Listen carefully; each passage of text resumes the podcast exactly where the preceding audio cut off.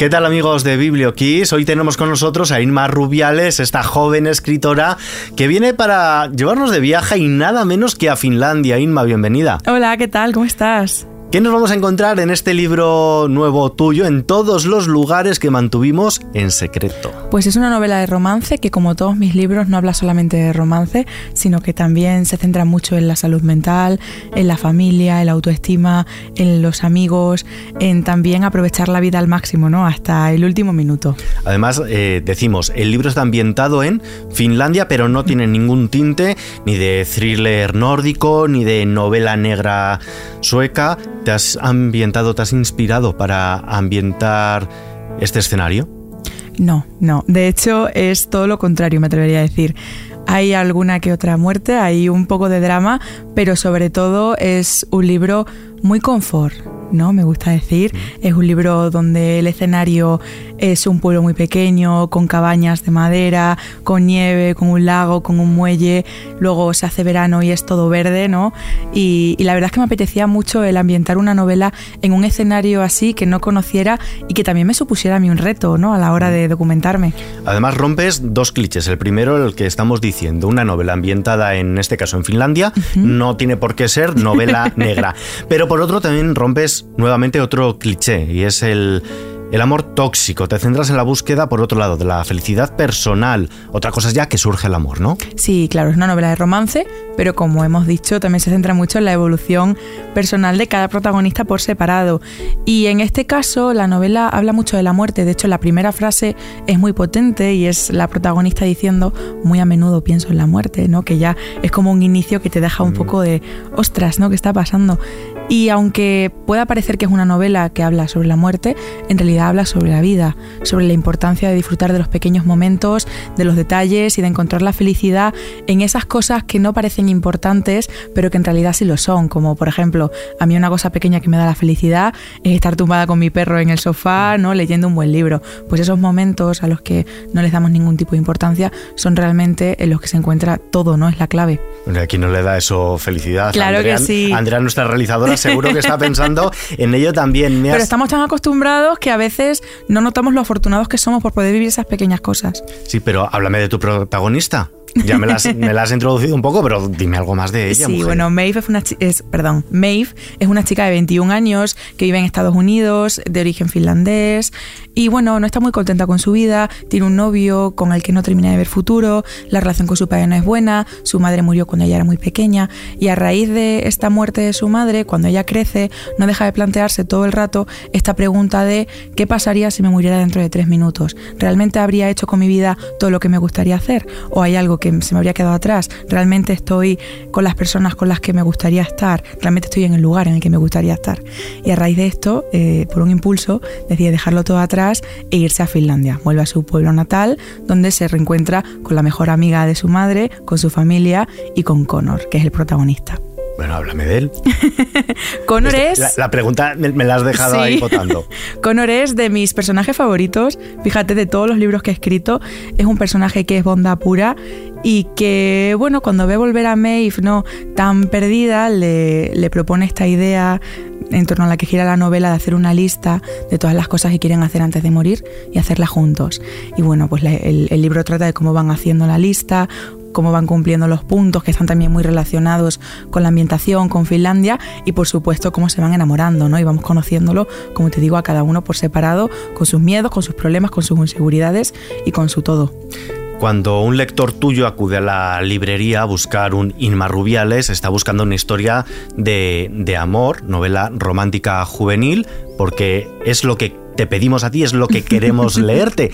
Pero en esta ocasión afrontas algo tan duro como como el duelo, como la pérdida. ¿Cómo has hecho para plasmarlo en este libro?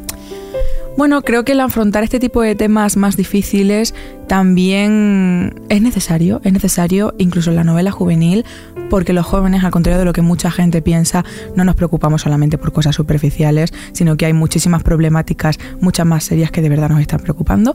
Y en este caso, pues se habla del, duelo, se habla, como te digo, de salud mental, se habla de muchas, muchas, muchas otras cosas que preocupan a los jóvenes y está todo contado de una manera muy sincera. Creo que esa es la razón por la que luego los personajes son tan fáciles, eh, o sea, el lector se perdón, el lector se siente tan identificado con los personajes, por eso podemos empatizar muy fácilmente con ellos. El que es joven, porque es joven, y el que ya no es tan joven, porque recuerda esa juventud que tuvo. También encontramos referencias culturales a películas, a series.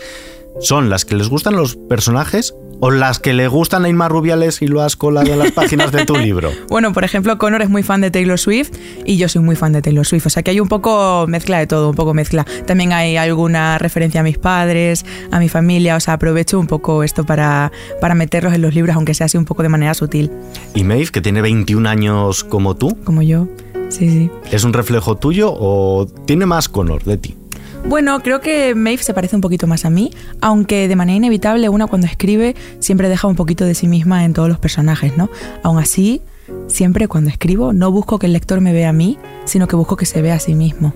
Así que bueno, trato cosas que, me podrían pasar a mí, que a lo mejor me han pasado a mí, pero que, te, también, que, también te podrían haber pasado a ti. Sí, pero claro, Connor estudia periodismo, tú estudias publicidad y relaciones públicas, en ese aspecto estás más cercana a él, pero claro, Maeve ha dejado un par de veces la carrera, no sé si a ti se te ha pasado por la mente para para dedicarte plenamente a escribir? No, no, no, no. Yo ya estoy en cuarto de carrera. El año que viene terminaré, que me queda solamente el TFG. Y nada, llevo las dos cosas al mismo tiempo porque la publicidad es algo que me apasiona también como los libros.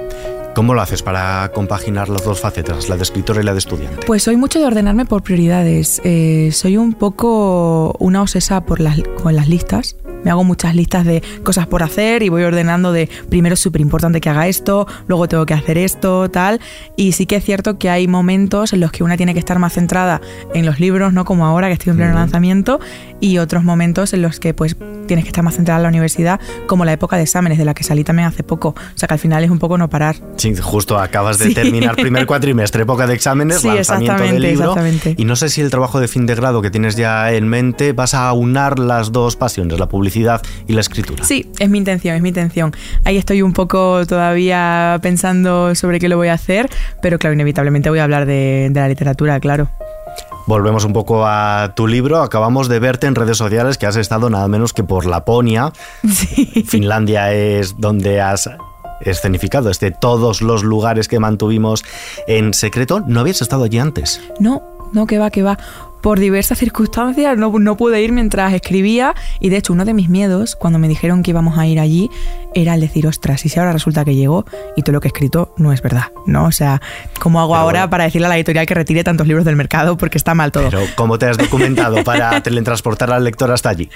Pues me documenté mucho, por, por, supuesto, buscando en internet, pero luego también hablando con mucha gente que vivía allí. Porque al final, cuando tú buscas algo en, en internet sobre la cultura de un país, tiendes a caer mucho en tópicos, ¿no? Si tú buscas como la cultura española, siempre sale la paella, la tortilla de patatas. ¿Tú comes todos los días paella? Porque yo no. Claro, pues, pues supongo que lo que los finlandeses Y corremos el riesgo al final de decir que en Oviedo están haciendo una paella y en Sevilla una fabada.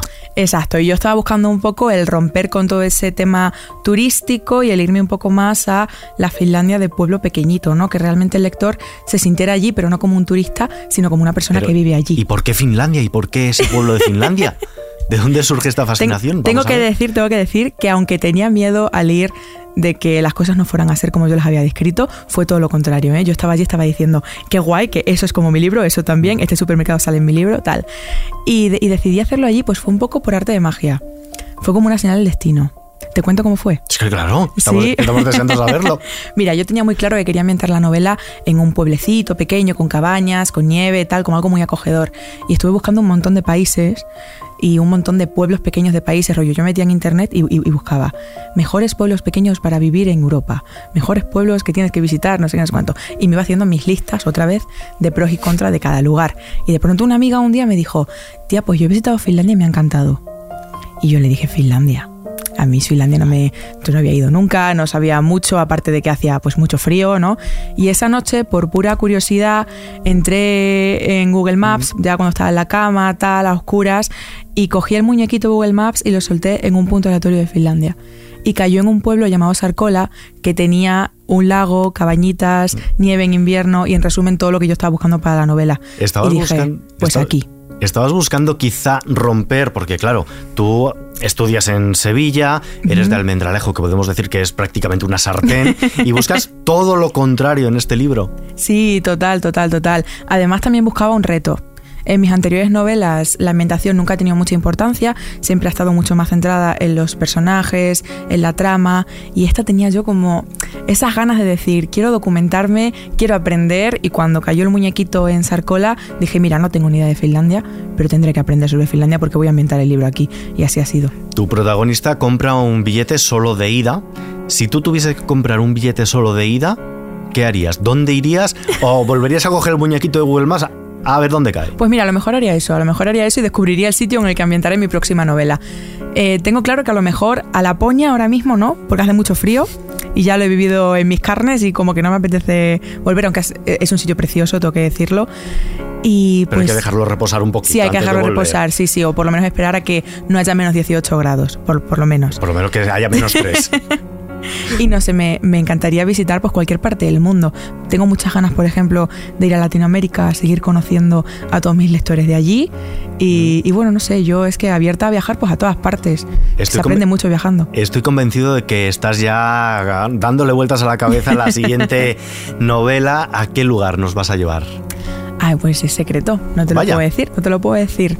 Bueno, pues entonces te voy a dar otro reto o una propuesta para cuando uno ha ambientado en tu almendralejo que nos lleve por la Ermita de la Piedad y por el Teatro Carolina Coronado. Pues tengo muchas ganas, fíjate, de ambientar un libro, ya no sé si en Almendralejo, Almendralejo, o quizá en Extremadura en general, algo que vaya más de, de moverse por los pueblos, tal. Pero bueno, cuando yo sienta que es el momento y surja esa chispa, sin duda para allá que voy, para allá que voy. Soy, soy muy fan de mi tierra y la llevo por bandera siempre. Vamos a romper otro cliché. ¿Vale? Los jóvenes leen.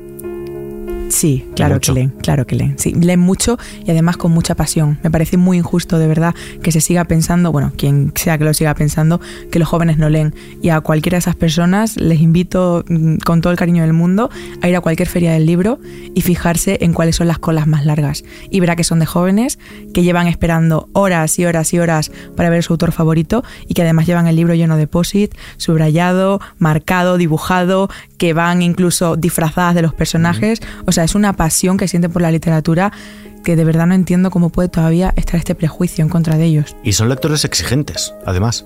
Sí, sí, sí, total, total. Y además son lectores que buscan que en los libros se traten problemáticas, como hemos hablado antes, que de verdad les preocupan a ellos y que no son problemáticas para nada superficiales. Y estás deseando que lleguen las ferias y las Sí, firmas de libros claro y estar sí. en contacto con tus lectores. Se te Claro nota. que sí, Se sí, te ilumina la cara.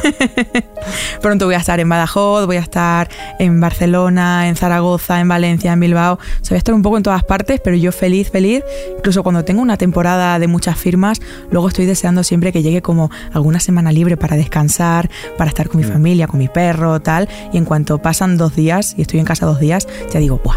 Ya soy de menos a mis lectores, ya tengo ganas de, de- de empezar otra vez a tope. Así que ahora estoy con, la- con las pilas Bueno. cargadas y con muchas ganas. Bueno, pues cuando coincidamos te diré, te saludaré a lo lejos porque tendrás cola de lectores, pero nosotros nos tenemos que despedir ya. La entrevista llega a su fin y como siempre, como la otra vez cuando estuviste anteriormente presentándonos tu anterior novela, te tengo que pedir una canción para quedarnos escuchando mientras leemos todos los lugares que mantuvimos en secreto.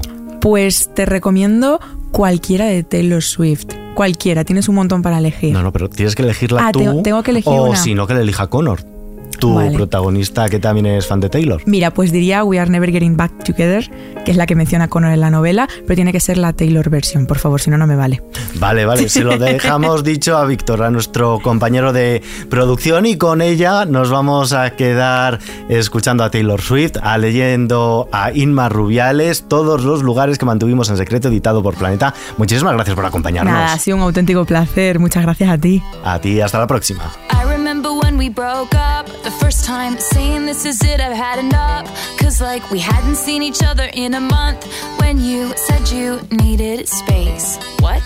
Then you come around again and say, Baby, I miss you and I swear I'm gonna change. Trust me, remember how that lasted for a day? I say, I hate you, we break up, you call me, I love you. Ooh,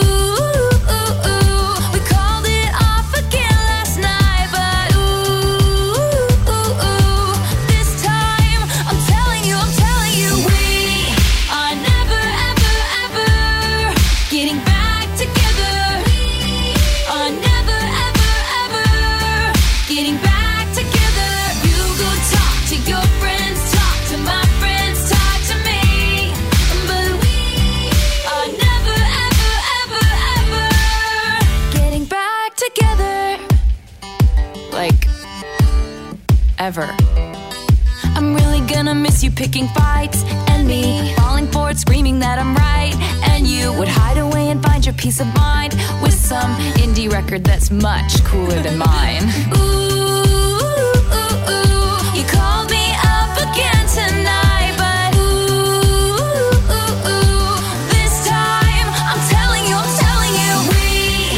like ever. Ever getting back together another.